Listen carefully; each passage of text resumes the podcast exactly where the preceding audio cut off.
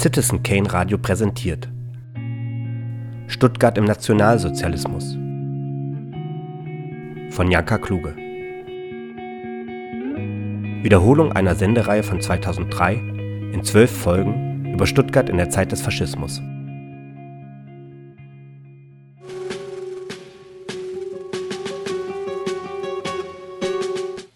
Stuttgart im Nationalsozialismus. Eine Sendereihe im Freien Radio für Stuttgart.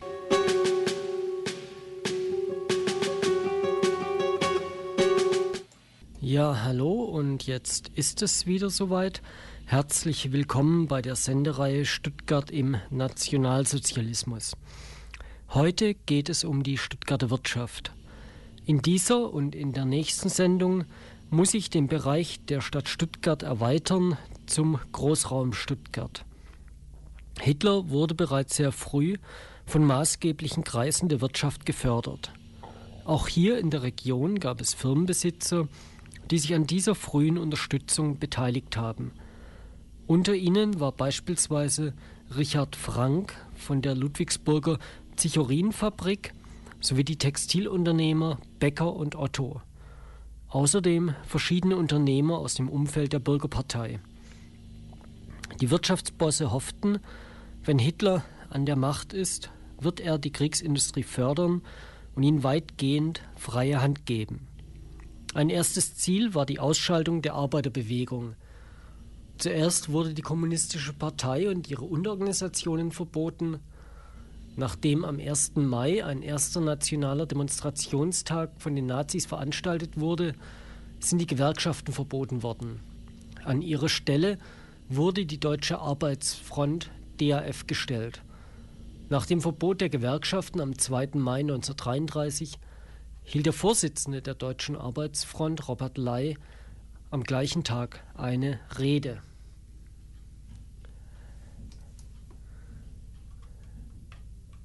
Wir bejahen den Gedanken der Gewerkschaft.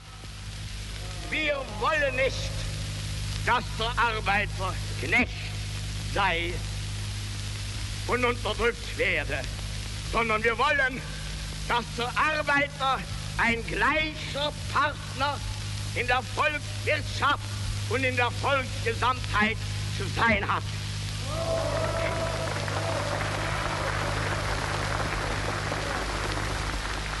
Wir haben die Aktion durchgeführt, um dem Marxismus zuerst seine materielle Grundlage zu nehmen wie es unser Führer so treffend heute sagte, um ihm die Milchflasche zu entziehen, damit er sich nicht neu aufstärken kann.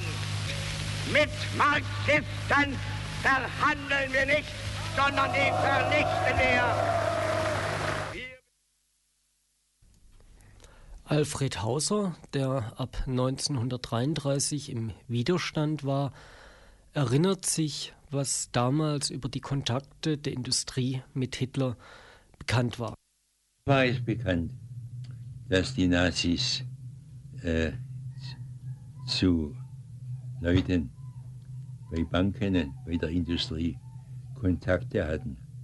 Es war ja damals 1932, glaube ich, der Bankier Schröder gewesen von einer einflussreichen Bank der Hitler also die Gelegenheit gegeben hat, vor Bankiers und anderen Wirtschaftsleuten zu sprechen und sein Wirtschaftsprogramm dort äh, zu erläutern. Alle die, aber wie, wie stark also, wenn man sagen, die Nazis äh, dadurch insgesamt in, die, in diesem Bereich als schon Einfluss hatten, das war also zwar erkennbar, denn also ist ja klar, wenn da irgendein Betriebe oder ein Bank Bankier die, die, die Nazis einlädt, den Hitler, dass da auch Geld dahinter, dahinter steckt. Und, und das ist auch der Fall gewesen. Hinzu kam noch, dass man vielleicht auch, da gab es 1932 die sogenannte Harzburger Front, wo also nicht die Nazis bereits mit anderen politischen Kräften sich verbündet haben und eine gemeinsame Rechtsfront von den Nazis bis äh, das, ins bürgerliche Lager hinein äh, dort äh, sich zu erkennen gegeben haben und auch aufgetre aufgetreten sind bei bestimmten politischen Aktionen. Ja, also, wenn ich dran denke, also wir haben uns auch, wir haben zwar die Gefahr der, Na der Nazis gesehen, sind gegen sie aufgetreten, wo sie in Erscheinung getreten sind. Aber dass, dass, sie sich, dass sie so schnell zur Macht gelangt und dass sie mit der, mit der Machtübertragung so schnell, würde man sagen, auch die Staatsmacht in die Hand bekommen haben, das hielten wir also äh, für einfach für nicht möglich. Die Wirtschaft in der Region Stuttgart war damals von mittelständigen Firmen geprägt. Die meisten waren Zulieferfirmen für die beiden großen Stuttgarter Firmen Daimler-Benz und Bosch. Außerdem gab es in Stuttgart eine Anzahl von Textilfirmen. Roland Müller, der Leiter des Stuttgarter Stadtarchivs, schildert die damalige Situation.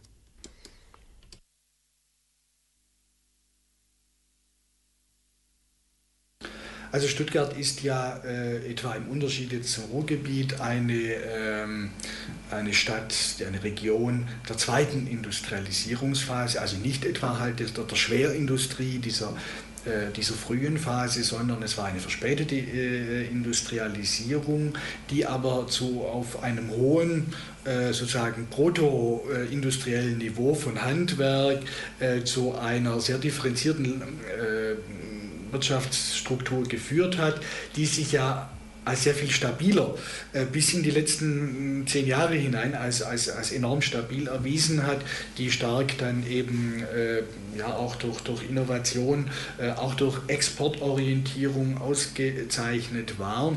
Und insoweit natürlich auch, das muss man dann sagen, äh, in den 30er Jahren äh, zunächst mal, also Bosch ist da ja dann das Beispiel dafür, für diese Exportorientierung, zunächst mal Probleme, natürlich erhebliche Probleme hatte mit diesem Autarkiebestreben, mit dieser, mit dieser Lenkung ähm, und ähm, da ähm, war die, die Struktur hier in der Tat auch dann so, dass sich das ja auch politisch eben gezeigt hat, dass man nicht so sehr mit deutschnationalen reaktionären Politikkonzepten verbunden war, äh, sondern eher in den Liberalen. Gut, da gab es dann die, eher die DDP natürlich und, und die, die, die DVP als die Nationalliberalen. Im Prinzip bis heute hier eine prägende Zerreißung auf der liberalen Seite, wenn man so will. Dass man eher mit dieser Seite politisch verbunden war. Es war aber eben dann auch so, Die damals wichtigste Firma in Stuttgart war die Firma Bosch. Bosch spielte natürlich in Stuttgart selber eine, eine, eine, wichtige Rolle, nicht so sehr Daimler. Bosch spielte eine wichtige Rolle, aber es war natürlich im Verhältnis zu Krupp, mal eine äh, Firma zu nennen, äh, war es natürlich noch ein vergleichsweise kleiner Betrieb.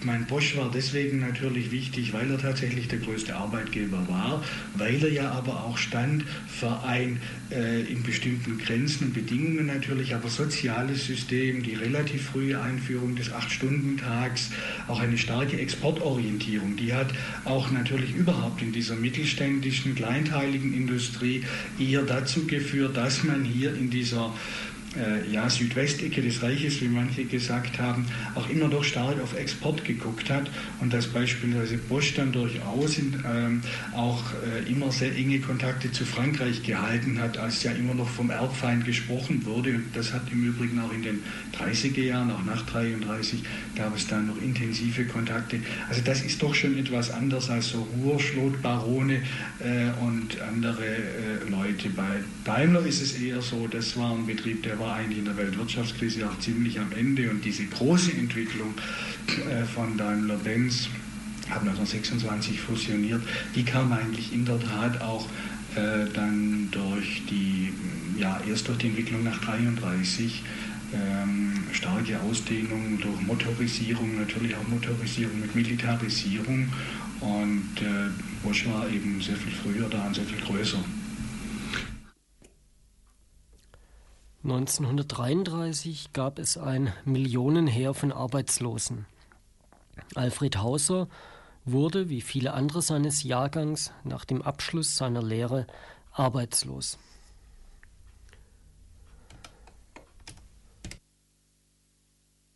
In der zunehmenden Arbeitslosigkeit waren auch die jungen Menschen betroffen. Die meisten meiner Kollegen meines Jahrganges sind 1932, als die Lehre abgelaufen war, auch entlassen worden. Zwei oder drei sind übernommen worden, die anderen standen auf der Straße. Und so ist es in vielen anderen großen Betrieben gewesen. Das heißt, wir hatten also schon äh, die junge Generation äh, sehr stark vertreten bei diesem großen Millionenheer der Arbeitslosen. Die Nationalsozialisten wollten die Arbeitslosigkeit mit Zwangsmaßnahmen beseitigen. Millionen Arbeitsloser wurden zum Autobahnbau eingezogen. Obwohl immer wieder behauptet wird, dass es Hitler, Hitlers Idee war, die Autobahnen zu bauen, ist eindeutig belegt, dass Hitler lediglich die Pläne, die seit der Weimarer Republik in den Schubladen gelegen sind, herausgezogen hat. Neben dem Arbeitszwang wurden bereits sehr früh sogenannte Arbeitsdienstlager eingerichtet. Vom Exilvorstand der SPD in Prag wurde monatlich Deutschlandberichte herausgegeben. In ihnen wurden Berichte, die aus dem Dritten Reich herausgeschmuggelt wurden, veröffentlicht. Außerdem wurden Artikel verschiedener Zeitungen, die die Situation im nationalsozialistischen Deutschland beschrieben, abgedruckt. In der Ausgabe August-September 1935 1934 wurde ein Artikel aus der Frankfurter Zeitung abgedruckt, der die Praxis in Stuttgart schildert. Das Arbeitshaus, ein Spezialkonzentrationslager für Arbeitslose, ist die neueste Errungenschaft in der gewaltigen Durchbruchsschlacht gegen die Arbeitslosigkeit. Die Frankfurter Zeitung meldet, die Stadtverwaltung Stuttgart, die den Grundsatz an arbeitsfähige und hilfsbedürftige Personen Unterstützung nur gegen Arbeitsleistung zu bewilligen, schon im letzten Jahre einführte, hat neben den bisherigen Arbeitsstellen, in denen bereits etwa 1500 Unterstützungsempfänger Pflichtarbeit leisten, in Götthelfingen bei Freudenstadt eine weitere Arbeitsstelle als Lager für geschlossene Fürsorge errichtet.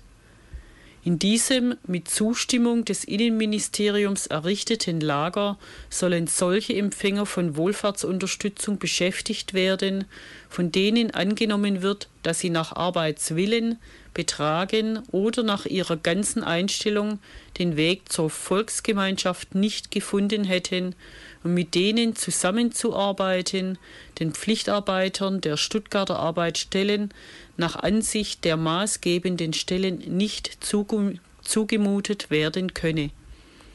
Der erste Transport ist bereits ausgewählt und soll demnächst abgehen.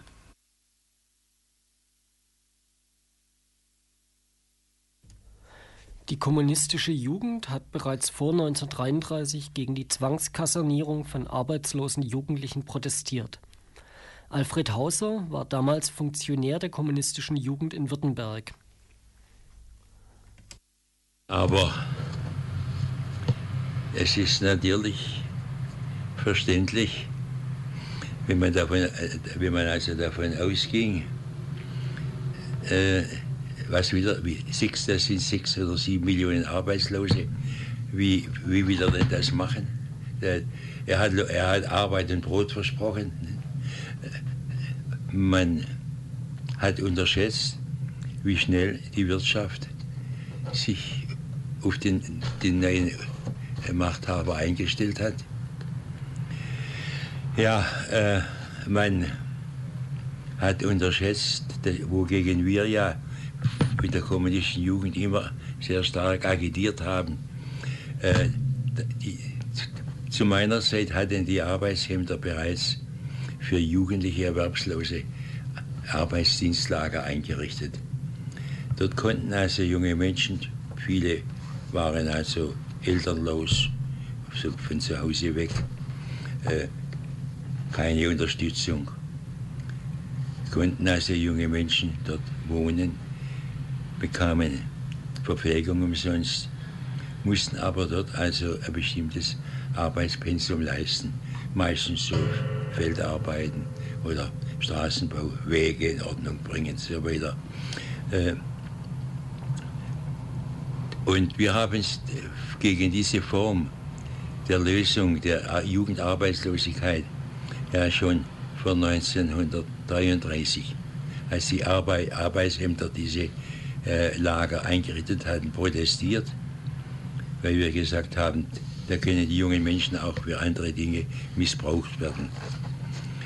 Ich weiß noch, dass wir 1932 zusammen mit anderen linken Organisationen in Stuttgart ein Flugblatt gemacht haben, und zwar im Hinblick auf die anstehende Reichstagswahl im August 1932, in dem wir vor den Arbeitsdienstlagern gewarnt haben, äh, weil nämlich die Nazis die schon in der, äh, vor, ehe sie in der Macht waren, die Arbeitsdienstpflicht als ein ihres, eines ihrer Programme propagiert haben. Dann haben wir gesagt, die Arbeitsämter leisten ja den Nazis Vorschub, wenn die freiwilligen Arbeitsdienst einrichten und die Nazis fordern die Arbeitsdienstpflicht, dann haben, wird es bald so weit sein, dass eben die, diese, diese, diese Lager zu Pflichtlagern werden. Ja, und, und also man hat also die Chancen und die Möglichkeiten der Nazis, das entscheidendste politische und sozialpolitische Problem damals zu lösen, hat man unterschätzt. Indem man gesagt hat, das werden, das werden sie nie schaffen und, dann, und dann, sind, dann, dann sind sie in der Sackgasse, dann müssen sie aufgeben. Das war so, äh, man hat also unterschätzt, wie stark im Stillen im Bereich der Wirtschaft die Nazis bereits, wenn man sagen, also äh, ihren Einfluss hatten. Eine andere wirtschaftliche Maßnahme der Nationalsozialisten war die Entrechtung von jüdischen Menschen. Diese Entrechtung jüdischer Menschen vollzog sich in mehreren Schritten. Eine der frühen Etappen war der Boykott jüdischer Geschäfte. Sigi Brüggemann und Roland Mayer vom Arbeitskreis Antifaschistische Stadtrundfahrt in Stuttgart berichten über diese Boykottmaßnahmen. 1935 wurde äh, von einer NSDAP-Unterorganisation hier in Stuttgart eine Broschüre herausgegeben unter dem Titel äh, Deutscher kaufe nicht beim Juden. Dort wurden alle äh, jüdischen Geschäfte und Firmen Württembergs alphabetisch aufgezählt, auch die für Stuttgart wurden gesondert äh, für Stuttgart auf, aufgelistet. Es waren, hm, glaube ich, etwa, ich glaube, es waren 668 äh, Geschäfte, die da aufgeführt waren, die also noch 1935 existierten. Es waren da, da schon etliche Leute ausgewandert. Es gab ja nach 35, nach 33 äh, die erste große Auswanderungswelle und dann waren es 35 vielleicht nicht mehr ganz so viele.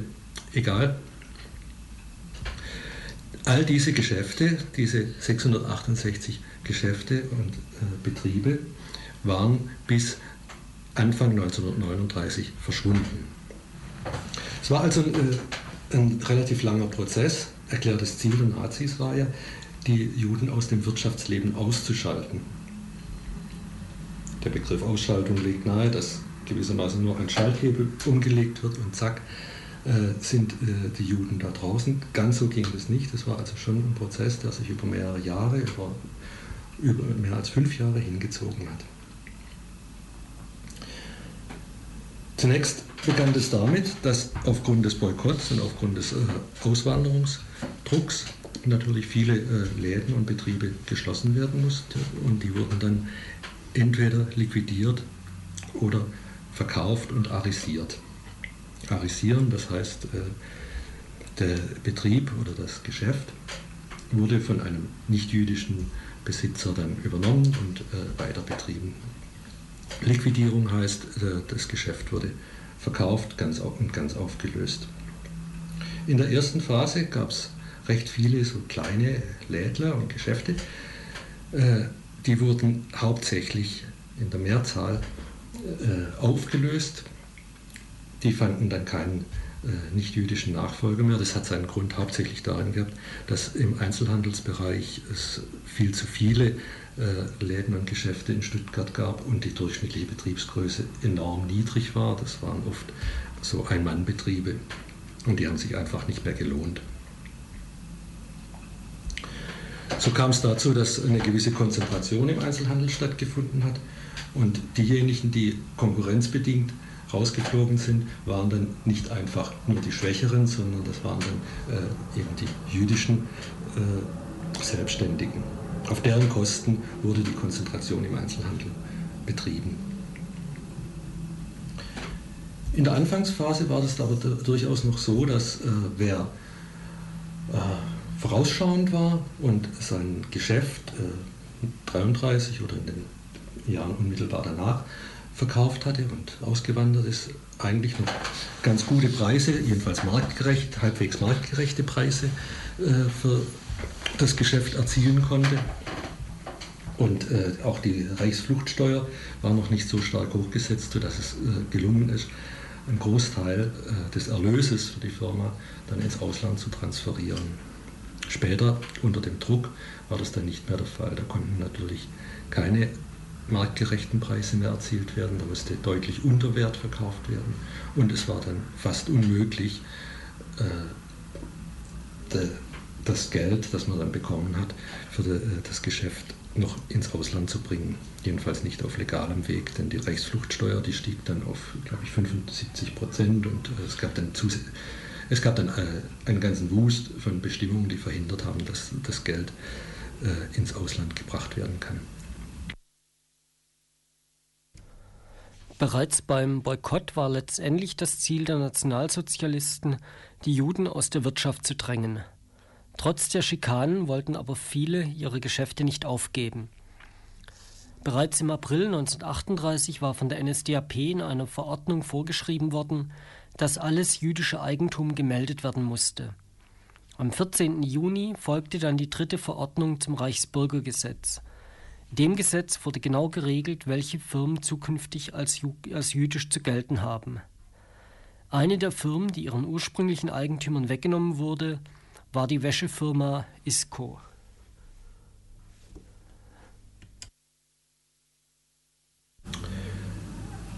Es gibt zum Beispiel eine Firma, die heute noch produziert, das ist die Firma Isco Textilwaren im, äh, Osten, in der Hausmannstraße ist die. Im Firmennamen ISCO verbirgt sich der Name des jüdischen Firmengründers, das war der Julius Schmidt. Ursprünglich hieß die Firma Julius Schmidt und Company, daher äh, das heutige Kürzel ISCO. Das war eine äh, gut gehende Trikotagenfabrik. Die musste dann im August 1938 verkauft werden ich glaube, für 881.000 Reichsmark. Das ist natürlich jetzt schwer zu beurteilen, ob das dem Wert dieser Firma entsprochen hat, aber allein der späte Zeitpunkt, August 1938, spricht dafür, dass deutlich unter Verkehrswert verkauft werden musste. Denn es war ja so, dass die Geschäftsleute damals unter, unter dem Druck als da waren äh, der Boykott, die Lieferungsbeschränkungen an Rohstoffen und äh, andere Zufuhr und die äh, willkürlichen und verschärften Kontrollen der Finanzämter, die dann äh, zu überzogenen Steuernachzahlungen geführt haben oder auch äh, zu Prozessen äh, geführt haben gegen die jüdischen Leute, gegen die sich die Geschäftsleute ja nicht mehr wehren konnten aufgrund der zunehmenden Rechtslosigkeit. Dass aufgrund all diesen Drucks dann die Besitzer von jüdischen Geschäften froh sein konnten, wenn sie äh, überhaupt noch Käufer fanden und äh, deswegen deutlich unter Wert verkaufen mussten. Was nun die Firma ISCO anbelangt, sagen also Experten, dass auch die Firma deutlich unter Wert verkauft worden ist. Insbesondere kamen solche Sachen wie äh, der sogenannte Goodwill nicht in Anschlag, also das Renommee, das Image der Firma und die gut eingespielten Geschäftsbeziehungen und auch zum Beispiel Außenstände, die Firma noch hatte und so, wurde alles nicht mitgerechnet und so kamen dann relativ niedrige Preise zustande. Die Firma ISCO produziert, wie gesagt, noch heute. Äh, man stellt Damen- und Herrenbekleidung her, Schlafanzüge und so weiter. Produziert wird allerdings nicht mehr direkt äh, an, äh, dort in der Hausmannstraße. Dort ist jetzt die Verwaltung und das Lager. Äh, die Produktion ist teils in Bietigheim, teils auch ins Ausland verlagert, nach Griechenland und so weiter. Interessant ist an dieser Firma ISCO vielleicht noch, äh, dass in einer jüngeren Selbstdarstellung, die mir vorliegt, äh, sich die Firma präsentiert als alteingesessenes Familienunternehmen. Es wird gesagt, ja, die waren schon immer da und, und so weiter. Vom jüdischen Firmengründer verliert man aber kein Wort bei dieser Firma. Bisher jedenfalls, vielleicht hat sich das in allerneuester Zeit geändert, ich möchte da niemand Unrecht tun. Aber dieses, äh, es wird nicht gesagt, dass dieses alteingesessene Familienunternehmen ursprünglich zurückgeht äh, auf einen äh, jüdischen Unternehmer. Äh, ja, der Name des Firmengründers wird verschwiegen, obwohl er im heutigen Firmennamen als Kürzel noch enthalten ist. Viele der bekannten, angesehenen Stuttgarter Firmen hatten jüdische Eigentümer. Die sogenannten arischen Firmen, Firmeneigentümer rissen sich diese Firmen oftmals für einen Spottpreis unter die Nägel. Einer dieser Firmen war zum Beispiel die Stuttgarter Brauerei Hofbräu. Ein Mann aus Stuttgart war maßgeblich an der Arisierung jüdischer Betriebe beteiligt. Paul Binder. Der 1902 geborene Binder schrieb zahlreiche Gutachten über jüdische Firmen und Besitztümer. Zuerst schrieb er die Expertisen für das Wirtschaftsgutachtenunternehmen Revision Treuhand AG. Die Aufträge für die Gutachten bekam die Treuhand AG von der Industrie- und Handelskammer. Nachdem sich seine Tüchtigkeit herumgesprochen hatte und der Bedarf an Gutachten immer größer wurde, stellte ihn die Dresdner Bank ein. 1941 kündigte Paul Binder dann seine Stellung bei der Dresdner Bank, um sich als Wirtschaftsprüfer selbstständig zu machen. Allerdings blieb er seinem Aufgabengebiet treu. Im Schlepptau der Wehrmacht beim Überfall auf die Sowjetunion kümmerte er sich jetzt darum, dass sowjetische Firmen an die entsprechenden deutschen Firmen verschachert wurden. Er arbeitete hierfür eng mit der Waffen-SS und der Ostindustrie GmbH zusammen.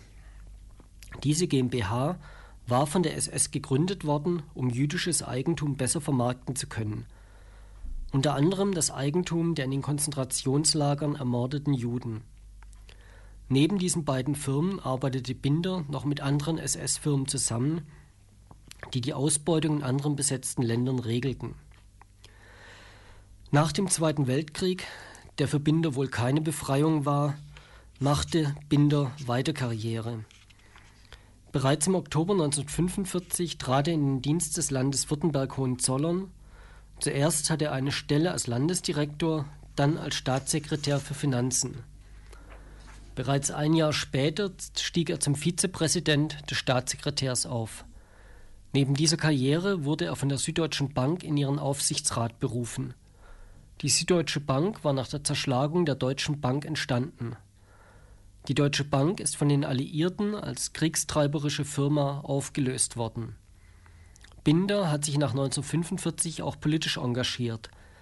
Er fand seine politische Heimat in der CDU. Hier stieg er nach kurzer Zeit zum Stuttgarter Kreisvorsitzenden auf und saß für die CDU im Gemeinderat. Auch auf Bundesebene war er für die CDU tätig. Er wurde geschäftsführendes Vorstandsmitglied des CSU Wirtschaftsrates sowie Mitglied des Parlamentarischen Rates und, der, und des CDU-Bundesausschusses für Wirtschaft. 1964 holte ihn der Sachverständigenrat zur Begutachtung der gesamtwirtschaftlichen Entwicklung in den sogenannten Rat der Weißen. Seine Aufgabe war es, das Bruttosozialprodukt für, nächste, für das nächste Jahr vorauszusagen. Diese Tätigkeit übte er bis 1968 aus. Am 25. März 1981 starb Paul Binder im Alter von 78 Jahren. Er hat sich nie für seine Tätigkeit im Dritten Reich verantworten müssen. Die bereits erwähnte Deutsche Bank hatte auch eine Filiale in Stuttgart.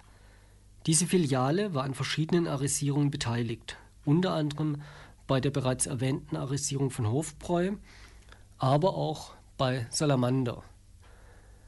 In der Firmengeschichte der Deutschen Bank in Stuttgart, die vom Historischen Institut der Deutschen Bank erarbeitet wurde, ist über die Arisierung von der Schuhfirma Salamander Folgendes zu lesen.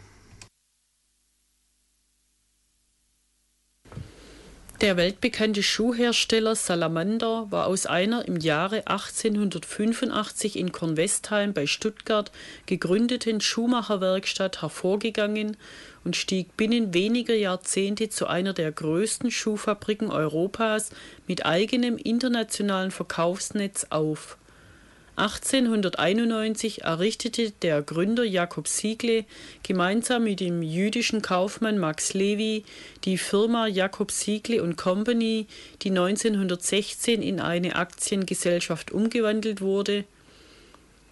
Seit 1930 firmierte das Unternehmen als Salamander AG, wobei sich das Kapital je zur Hälfte im Besitz der Gründerfamilien Siegle und Levi Weil befand von den unmittelbar nach der nationalsozialistischen Machtergreifung einsetzenden Repressionen gegen jüdische Firmen und Geschäfte war auch Salamander betroffen.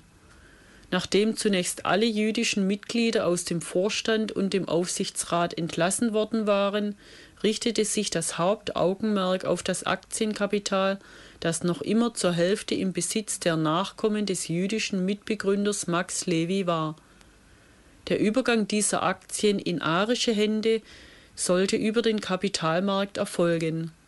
Ein Konsortium der drei Stuttgarter Großbanken-Filialen unter Führung der Dresdner Bank griff nun den bereits vor der Weltwirtschaftskrise gefassten Plan zur Börseneinführung der Salamander-Aktien wieder auf und stellte einen entsprechenden Antrag beim Reichswirtschaftsministerium Dort wurde dieses Ansinnen jedoch mit Hinweis auf die Anspannung des Kapitalmarkts zurückgewiesen. Da somit der Weg über die Börse ausgeschlossen war, versuchte der Stuttgarter Filialdirektor Hermann Köhler, den Verkauf von Aktien der Gruppe Levi zu vermitteln. Tatsächlich veräußerten die jüdischen Aktionäre ab 1935 nach und nach ihre Salamander-Aktien. Über den genauen Verlauf und die Hintergründe dieser Transaktionen, an denen sich alle drei deutschen Großbanken und auch verschiedene Privatbanken beteiligten, liegen nur lückenhafte und zum Teil widersprüchliche Informationen vor. Die bei der Deutschen Bank in Stuttgart im Zuge der Transaktionen entstandenen Unterlagen sind im Jahre 1944 bei einem Luftangriff restlos vernichtet worden es steht jedoch fest, dass die jüdischen Aktionäre ihre Anteile unabhängig voneinander in mehreren Schritten veräußerten und dass die Banken, da die Aktien nicht börsengängig waren, als Ersterwerber auftraten und sie anschließend weiter verkauften. Soweit sich nach dem Krieg noch feststellen ließ, hatte die Deutsche Bank in Stuttgart den größten Posten im Nominalwert von rund 3,6 Millionen Reichsmark gehandelt. Da die jüdischen Aktionäre überwiegend zu ihren Kunden zählten und die Papiere bei ihr im Depot hielten, nahm die Deutsche Bank auch die Weiterleitung der Aktien an die anderen Kreditinstitute vor. Dass die Bank mit dem Geschäft außerordentliche Gewinne erzielte, ist unwahrscheinlich. Der Weiterverkauf erfolgte ebenfalls in mehreren Schritten und erstreckte sich über einen längeren Zeitraum. Zunächst sind einige Verkäufe mit branchenüblichen Gewinnmargen getätigt worden. Der auf dem Markt zu erzielende Kurs sank aber bald deutlich unter den Einstandspreis von ca. 150 Prozent des Nennwerts und zog, nun freilich im Zuge einer allgemeinen Geldentwertung, erst nach dem Kriegsausbruch wieder an. Andere Banken, die sich an der Aktion beteiligten, machten daher unter dem Strich deutliche Verluste. Für die moralische Bewertung des Vorgehens der Bank ist freilich weniger der tatsächlich erzielte Gewinn als die ursprüngliche Motivlage entscheidend, die sicher auch eine Gewinnerzielung beinhaltete. Unter den Käufern, die Salamander-Aktien von der Deutschen Bank erwarben, befanden sich eine Reihe von Lederfabriken aus dem südwestdeutschen Raum, die eng mit der Stuttgarter Filiale verbunden waren und deren Produktion stark von der Nachfrage der Salamander AG abhing. Wenn es um Geschäftsvorteile ging, scheute sich die Bank allerdings durchaus nicht, sich auf ihre Verdienste um die Arisierung der Salamander AG zu berufen als die Börseneinführung der Salamander-Aktien durch die drei Großbanken 1938 endlich genehmigt wurde, und zwar, wie das Ministerium durchblicken ließ, im Hinblick auf die Erisierung dieses bedeutenden Unternehmens ganz ausnahmsweise, erörterte die Deutsche Bank die Frage, ob man der Dresdner Bank wieder die Führung des Konsortiums überlassen wolle in einer im Vorstand in Berlin zirkulierenden Notiz hieß es dazu Wir haben insoweit einen moralischen Anspruch darauf, als im Zuge der Gleichschaltung 1936 und 1937 ein großer Teil der Aktien aus der Gruppe Levi durch die vorerwähnten Banken und einige andere Stellen freihändig verkauft worden sind, wobei wir den weitaus überwiegenden Teil untergebracht haben, und andererseits keine konsortialmäßigen Abmachungen mehr bestehen. Da aber nur über den Vorstand der Gesellschaft etwas zu erreichen sein wird, haben wir unsere Filiale Stuttgart, die mit der Gesellschaft in laufender Verbindung steht und über alle Einzelheiten der damaligen Abmachungen genau unterrichtet ist, telefonisch beauftragt, bei der Gesellschaft vorstellig zu werden und in diesem Zusammenhang unsere besonderen Verdienste bei der Unterbringung der Aktien zu betonen.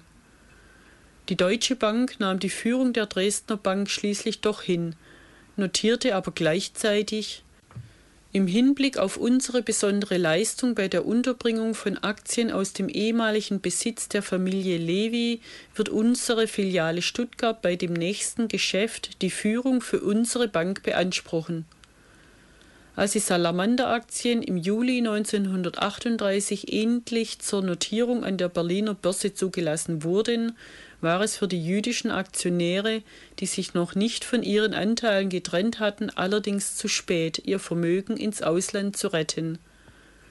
Den in Stuttgart lebenden Geschwistern Arthur Levy und Bertha Rothschild, die zusammen mehr als neun Millionen Reichsmark Salamander-Aktien besaßen, bis 1937 größere Posten an die Deutsche Bank verkauften, gelang dies nicht mehr rechtzeitig. Durch Verzögerung bei der Veräußerung weiterer Industriebeteiligung aufgehalten, befanden sie sich noch im Land, als das Deutsche Reich das Vermögen der jüdischen Bürger im Sommer 1938 mit Sicherungsanordnungen belegte. Der Deutschen Bank Stuttgart in der Gymnasiumstraße wurde mitgeteilt, dass ihre beiden bedeutendsten Privatkunden über sämtliche Wertpapiere und Guthaben nur noch mit schriftlicher Genehmigung des Oberfinanzpräsidenten verfügen durften. Zwar gelang es Arthur Levy und seiner Schwester Bertha Rothschild wenige Wochen vor Kriegsausbruch noch in die Schweiz auszureisen, mittlerweile hatte aber die systematische Enteignung der deutschen Juden eingesetzt nach Entrichtung der Judenvermögensabgabe, der Reichsfluchtsteuer und schließlich der Auswandererabgabe, die sie unter anderem mit den restlichen noch in ihrem Besitz befindlichen Salamanderaktien beglichen, wurde im Krieg schließlich auch das noch immer bei der Deutschen Bank festliegende Restguthaben vom Staat eingezogen. Von ihrem ursprünglichen Vermögen in Deutschland verblieb Bertha Rothschild und Arthur Levy nach dem Krieg gerade noch einen Anteil von zwei bis drei Prozent. Die ehemaligen Aktionäre der Salamander AG, die ihre Anteile in der Nazizeit nach und nach durch Verkauf und schließlich durch Enteignung verloren hatten, machten nach Kriegsende Rückerstattungsansprüche geltend.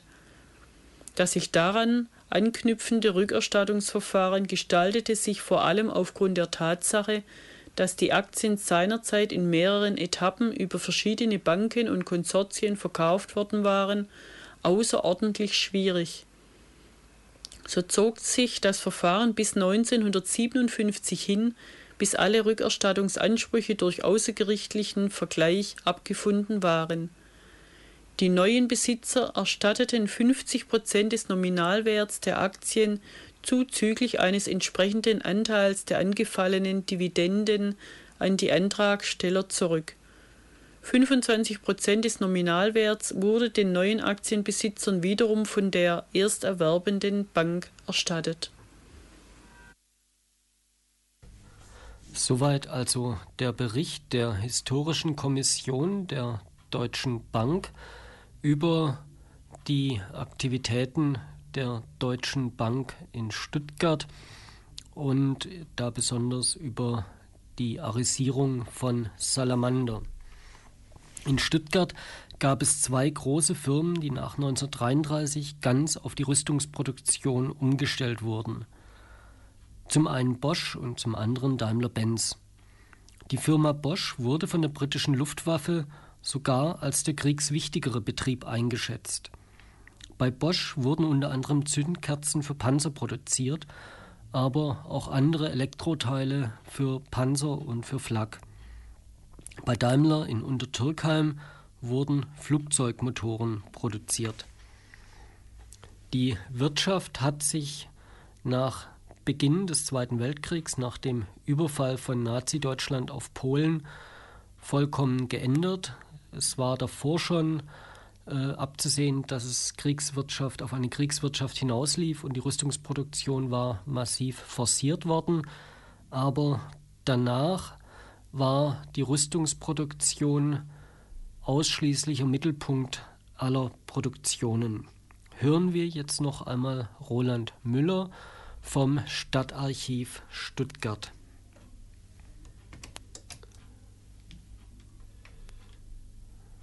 Es war aber eben dann auch so, dass natürlich, das ist äh, unabweisbar, dass natürlich dann der forcierte Aufrüstungskurs dazu beigetragen hat, dass gerade auch hier viele dieser Firmen, sei es als Zulieferer vor allem, dann sei es als Produzenten, natürlich wirklich einen enormen Aufschwung aus der ja auch hier sehr, sehr tiefen Krise äh, genommen haben. Ich hatte vorher an anderer Stelle erwähnt, diesen Zuzug, diese, äh, die, die daraus resultierende Wohnungsnot.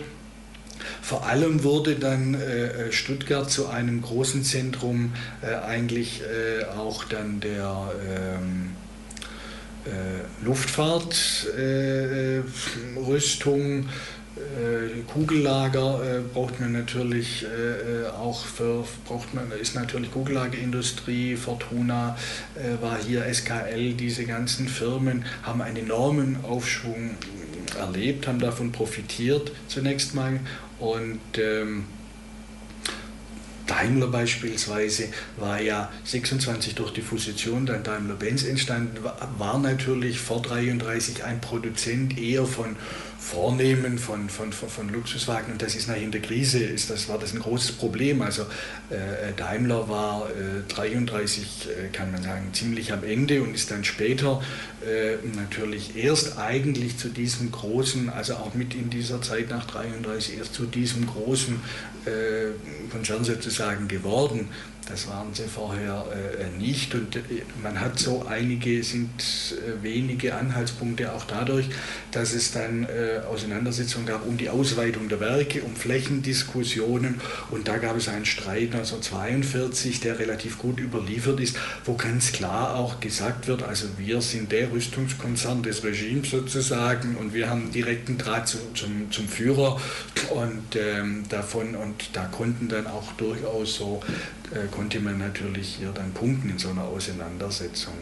Also Stuttgart war ein ganz wichtiges äh, äh, Zentrum der Rüstung, ähm, das ist gar keine Frage, hatte von seiner Prägung allerdings eben nicht diese Großstrukturen, es ist ja hier bis auf den heutigen Tag eine weitgehend mittelständische Struktur geblieben, die natürlich dann auch, ähm, sage ich mal, vergleichsweise flexible äh, Struktur auch hat, sehr eng mit, äh, den, mit, mit Facharbeit, auf Facharbeiter auch sitzt natürlich und äh, insoweit äh, dann würde ich sagen, äh, durch diese Verspätung ist diese Position entstanden. Und trotz aller Schäden, die es hier natürlich auch gegeben hat, äh, eigentlich doch eine sehr kontinuierliche und auf einem sehr erfolgreichen Status eigentlich dann laufende Entwicklung äh, bis eben, ja, bis jetzt vielleicht zu der großen Krise, so seit Ende der 90er eigentlich auch durchlaufen konnte.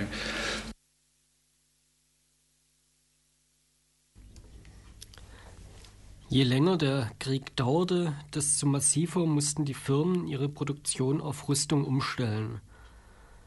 In einer Anordnung strukturierte Daimler 1942 seine Werke um. Direktionsmitteilung des Vorstandsvorsitzers Kissel über die Umstellung des Daimler-Benz-Konzerns zur Steigerung der Rüstungsproduktion 2. Juli 1942 aus dem Archiv der Daimler-Benz AG Bestand Kissel römisch 4-3 Direktionsmitteilung.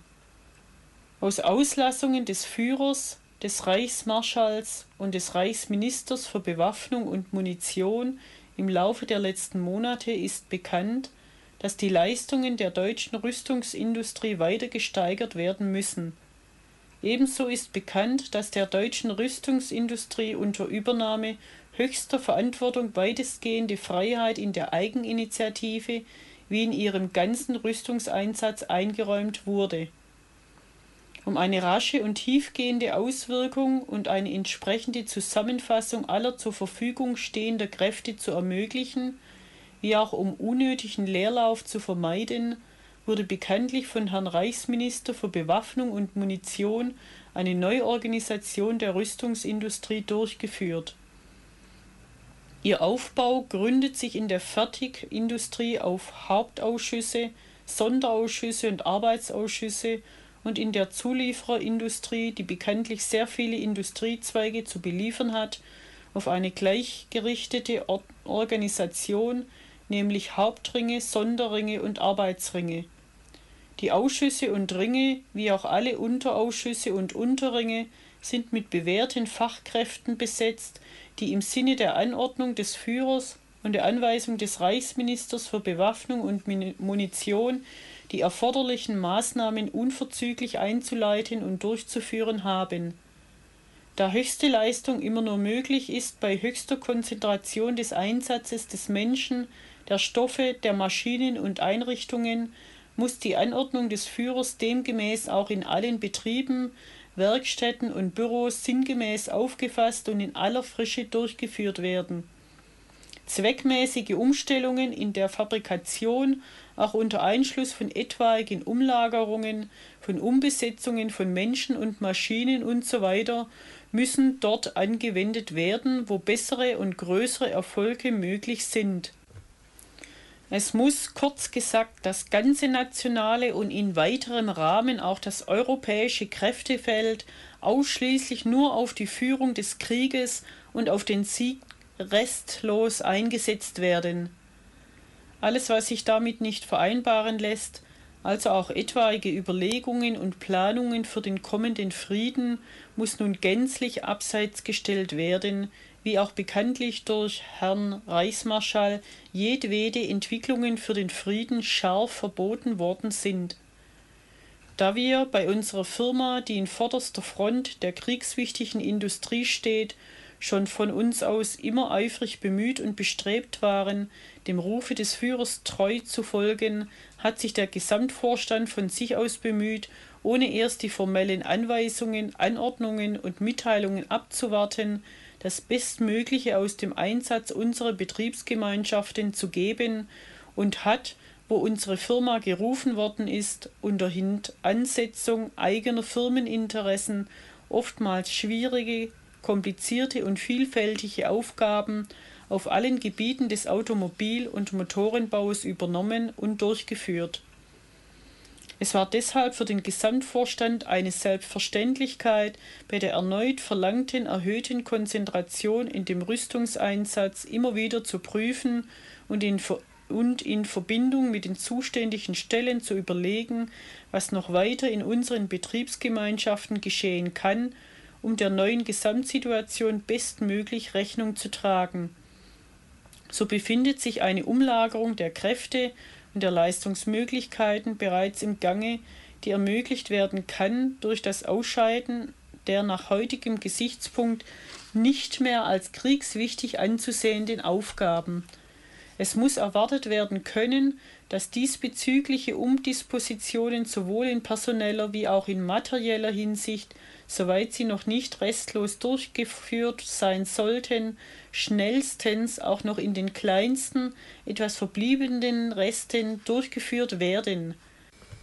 Den zuständigen Abteilungsleitern wird deshalb hierdurch namens des Gesamtvorstandes nochmalige Überprüfung auferlegt, mit dem Ansuchen, den zuständigen Betriebsführern gegebenenfalls noch etwaige diesbezügliche Vorschläge sofort vorzulegen. Der Vorstand betrachtet es weiter als seine Pflicht, auch danach zu sehen, wie weit bei den auf uns ruhenden Aufgaben im Ganzen unter Einschaltung der zuständigen Stellen noch eine weitere Konzentration ermöglicht werden kann, also beispielsweise darauf hin, ob nicht wieder das Werk Mannheim, das speziell für die Fabrikation des Drei-Tonnen-Lastwagens vorgesehen war und eingerichtet wurde, von der Herstellung von Panzerteilen befreit werden könnte, ob nicht diese in das dafür bestimmte Werk nach Marienfelde verlegt werden könnten und ob, um dies zu ermöglichen, nicht auch die Fabrikation der Marinemotoren in Untertürkheim zusammengelegt werden könnte. Der Vorstand hat weiter geprüft, ob hinsichtlich der vom Führer erneut verlangten gänzlichen Vereinfachung der Typenfrage auf nur drei bewährte Haupttypen zugestimmt werden könnte. Das Ergebnis dieser erneuten Prüfung liegt nun vor Danach kann in der Tat das Werk Mannheim in enger Zusammenarbeit mit den zuständigen Werkstätten in Untertürkheim eine erhöhte Produktion des verlangten leichten Dreitonners mit Vergasermotor nach durchgeführter Umstellung herausbringen, und zwar in einem Ausmaße, wie es unserer Urplanung und auch den Wünschen der berufenen Stellen entspricht.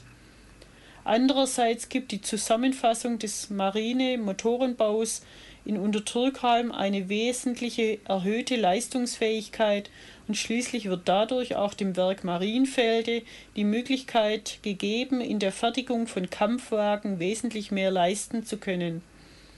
Diese erhöhten Leistungen werden gebracht werden können, ohne dass dabei sehr viel neue Maschinen und Einrichtungen erforderlich sind, wie auch hinsichtlich des Kräfteeinsatzes gegenüber dieser erhöhten Leistung auch nicht eine annähernde gleiche Steigerung erforderlich ist. In gleicher Weise kann das Werk Sindelfingen höhere Ausbringungen in den Aufbauten bzw. Führerhäusern gewährleisten.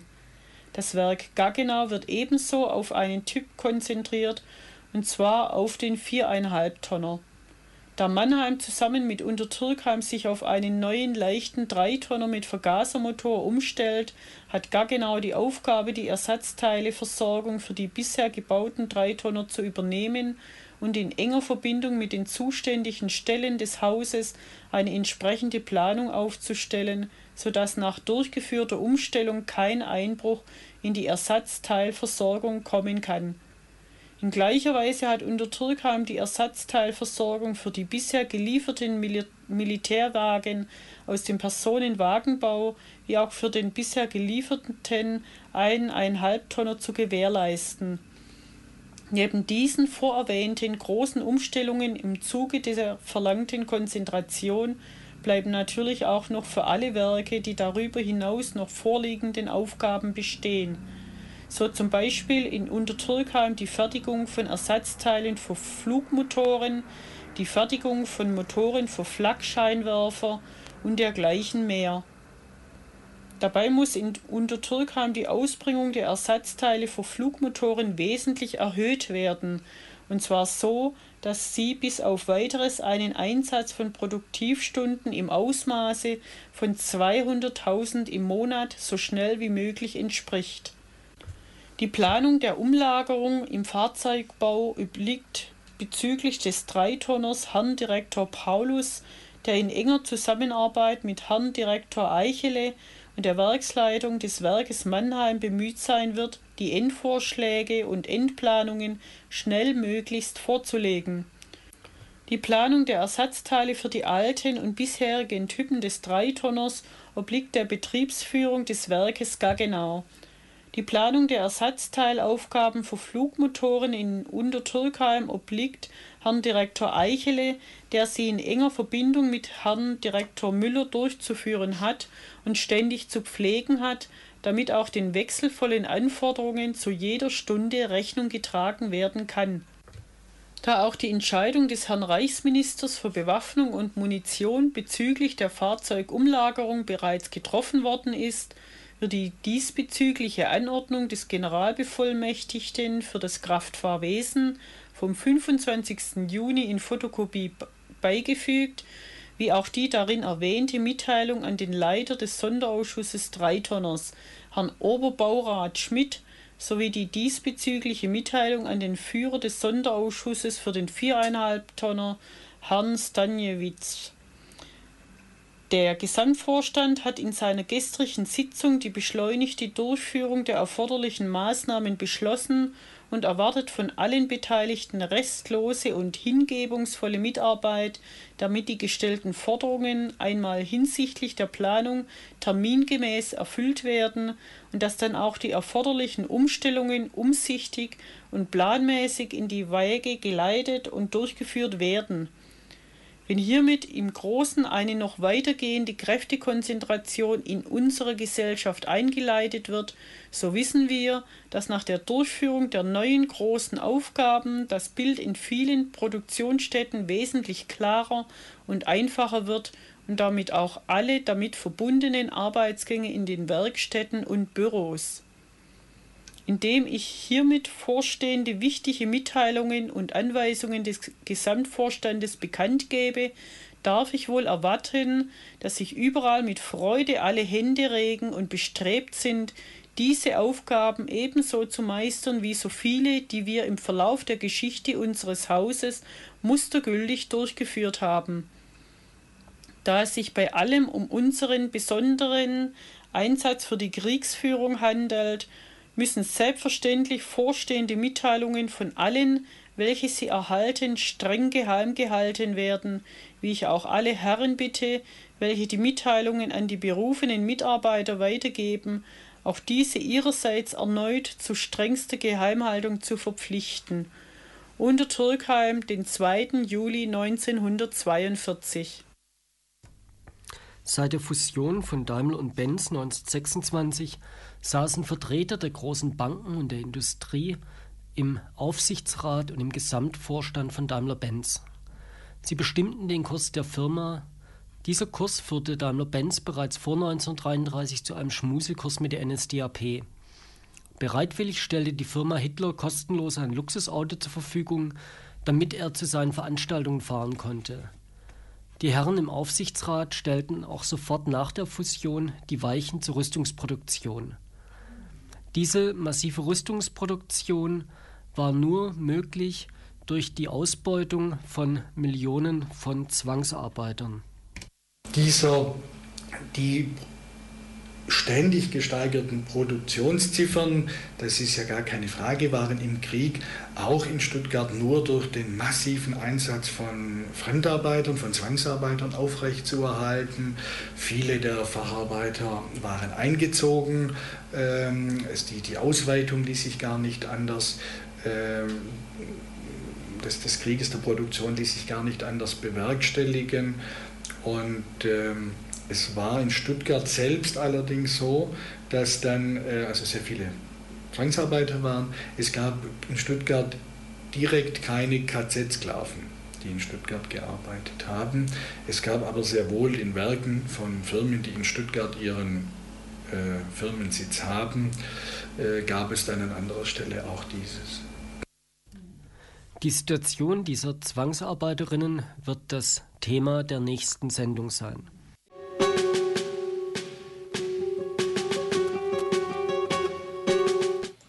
Stuttgart im Nationalsozialismus. Eine Sendereihe im Freien Radio für Stuttgart. Das war die Sendung über Wirtschaft. Verantwortlich für diese Sendung wie für die ganze Sendereihe ist Janka Kluge.